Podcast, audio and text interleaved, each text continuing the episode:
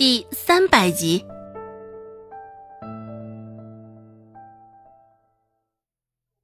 周芷说道：“既然县令能将你放了，那便已经说明他不是个有道义的人。在自己的利益、官职受到影响的时候，哼，他又会怎么会考虑到你这个虾米呢？说到底啊，呵呵，张大海，你也是天真的可怜啊。不过，可怜之人必有可恨之处啊。”张大海无语。说实话，听着顾寒生与周芷两人你一言我一语的，张大海的心理防线都快崩溃了。这两个人说话的语气都是如出一辙，似是带着可怜苍生的哀惜，又像是对世间蝼蚁的嘲讽。不过，张大海现在也没有心思考虑其他的了，顺着他们两人的话茬儿，光想着县令会怎么对付他了。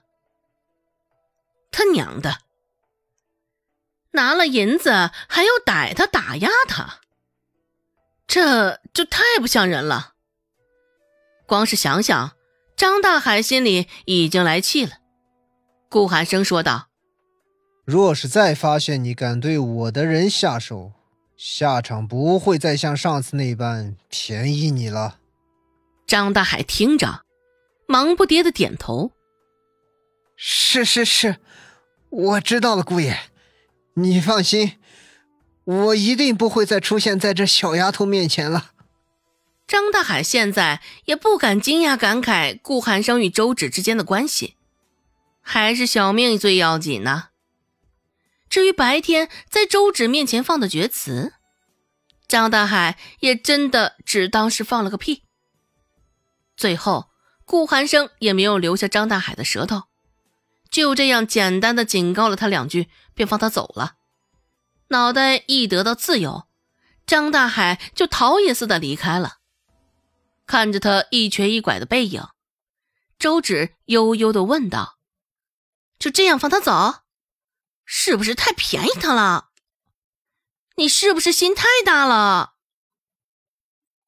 顾寒生回应道：“放心，把狗逼急了，他可是会跳墙的。现在若对张大海下手，难保他会想到什么极端的法子折腾你。”周芷听着有几分道理。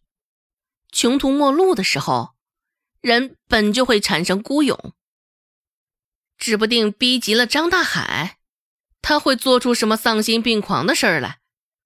顾寒生继续说道：“现在估摸着张大海也没有其他心思来琢磨如何报仇了，他的心思应该全都在县令身上了。”周芷，这就算周芷不想承认，但不得不说，顾寒生的这一番分析还是相当有道理。刚刚顾寒生那般点拨之后，张大海的心思也明显受到了波动，与县令之间的信任感现在受到了极大的挑战。不过，对于这，周芷也是喜闻乐见，只是现在想想，竟有几分可惜。刚刚那么好的机会却没有逮住，不然得好好盘问盘问。张大海与周有巧之间的关系，这两个人之间肯定有什么联系。周芷笃定。中途出了张大海的事儿，之后又去了一趟骊山。等周芷回到周家的时候，时间已经不早了，天色已经完全暗了下来。周芷进门时。罗氏刚好走到门口倒垃圾，看到与周芷门外出现的男子，风姿灼灼。罗氏也很快想起来这是谁了。原本被孟婆子与周有巧两人联合压迫着，罗氏也是兴致缺缺。只是这回，一瞧见门口还未离开的顾寒生，罗氏的眼睛就亮了。走到罗氏身旁。见他身形不动，眼神还直勾勾的看向门口的顾寒生。周芷蹙了蹙眉头，看样子罗氏有坏主意了。顾寒生被他瞧的，也是不耐烦的皱起了眉头。周芷笑眯眯的给他使了个眼色，顾寒生注意到，也明白了。只是他刚转身，就被罗氏抓住了袖子。罗氏的手上还残留着炒菜时留下的油渍，现在直接伸手抓了上去。月光氤氲，只是已经能够料想到。此刻，顾寒生那一截雪白的袖子上，此刻会是怎样的惨不忍睹啊！顾寒生也低头扫了一眼，眉头之间皱起的那道川字，现在更为明显了几分。只是现在当事人罗氏还丝毫不知，一如先前的模样，依旧直勾勾的看着顾寒生。舔着一张脸，脸上的笑意也无意识的绽放。三个人就这样站在门口僵持着。罗氏扯着顾寒生的袖子，顾寒生走不了，周芷也走不了。关键，罗氏扯着他的袖子又不开口说话，就这样呆呆愣愣的。天哪！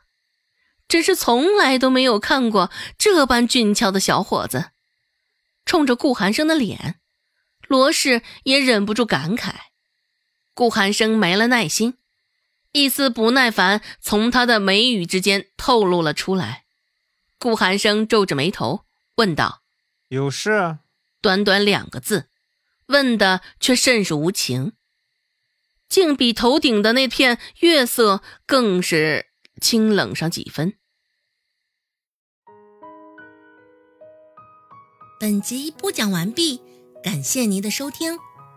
感兴趣，别忘了加个关注，我在下集等你哦。